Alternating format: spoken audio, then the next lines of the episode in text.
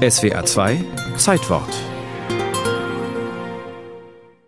Kuren für Mütter, für Pflegende und natürlich für Väter. Das Müttergenesungswerk in Deutschland ist breit aufgestellt. In 76 anerkannten Kliniken gibt es eine große Palette unterschiedlichster Behandlungsangebote, um gestresste Familienangehörige wieder auf die Füße zu bringen. Dabei geht es nicht nur darum, Kopfschmerzen oder Rückenleiden zu lindern. Ganzheitlich, individuell soll die Behandlung erfolgen, so die Leitlinie des Müttergenesungswerks. Neben der gesundheitlichen Betrachtung wird auch die persönliche Lebenssituation in den Blick genommen, die Beziehung zum Partner, der Erfolgsdruck im Büro. Erschöpfung, Angstzustände, Depressionen. 1950 war es vor allem die Not vieler vom Krieg traumatisierter Frauen, die Elli Heuss-Knapp auf den Plan riefen. Als erste weibliche Abgeordnete im neuen Landtag von Württemberg-Baden und Mitglied im Sozialpolitischen Ausschuss wurde sie ständig mit den ganz existenziellen Problemen der Bevölkerung konfrontiert. Weil viele Kinder hungrig und frierend zum Unterricht kamen, setzte sie sich dafür ein, dass es wenigstens einmal am Tag eine warme Schulmahlzeit gab.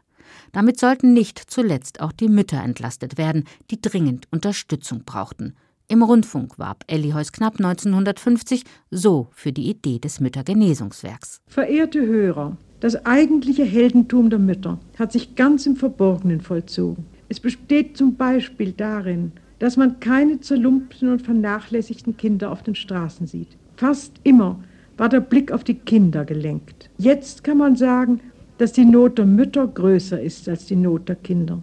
Darin liegt auch eine der großen Schwierigkeiten beim Heimkehrerproblem. Da haben sich die Männer jahrelang gefreut, nach Hause zu kommen und die Frauen sich nach ihren Männern gesehnt. Aber die Heimkehrer dachten an eine junge, fröhliche, gute Kameradin. Und nun finden sie oft eine abgehärmte, müde, sehr selbstständig gewordene und in mancher Beziehung schwierige und reizbare Frau vor.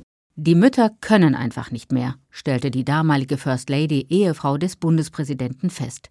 Mit der Gründung eines Müttergenesungswerks als gemeinnützige Stiftung am 31. Januar 1950 legte sie den Grundstein für eine nachhaltige Unterstützungspolitik, und zwar als Gemeinschaftsleistung mehrerer Wohlfahrtsverbände und Kirchen. Dies zu betonen war auch dem Bundespräsidenten Theodor Heuss in einem Interview im Südfunk wichtig. Meine Frau ist nie die Erfinderin des Müttergenesungsheims gewesen. Darauf hat sie Wert gelegt, hier kein falsches Monopol auf sich zu lenken, sondern sowohl die innere Mission, die Caritas, die Arbeiterwohlfahrt, das Rote Kreuz, auch der Paritätische Verband der Wohlfahrtsverbände hatten einige Heime. In diesen Mütterheimen konnten erschöpfte Frauen für zwei, drei Wochen neue Energie tanken. Doch einige dieser Einrichtungen waren bereits im Dritten Reich beschlagnahmt oder später im Krieg zerstört worden. Mit der Stiftungsgründung sollte das Müttergenesungswerk auf eine möglichst solide und unabhängige Grundlage gestellt werden. Spendenaufrufe sorgten in den ersten Jahren für spektakuläre Rekordeinnahmen. Bis heute spielen die traditionellen Sammlungen zum Muttertag eine wesentliche Rolle bei der Finanzierung der Kuraufenthalte, auch wenn sich die ursprüngliche Idee der reinen Müttergenesung inzwischen in ein breit gefächertes Gesundheitsangebot für Frauen, Männer und Kinder weiterentwickelt hat, das sogar zu einer Pflichtleistung der gesetzlichen Krankenkassen ausgebaut wurde. So haben Versicherte seit der Gesundheitsreform vom April 2007 einen gesetzlichen Anspruch auf Kurmaßnahmen, sofern ein medizinisches Attest vorliegt.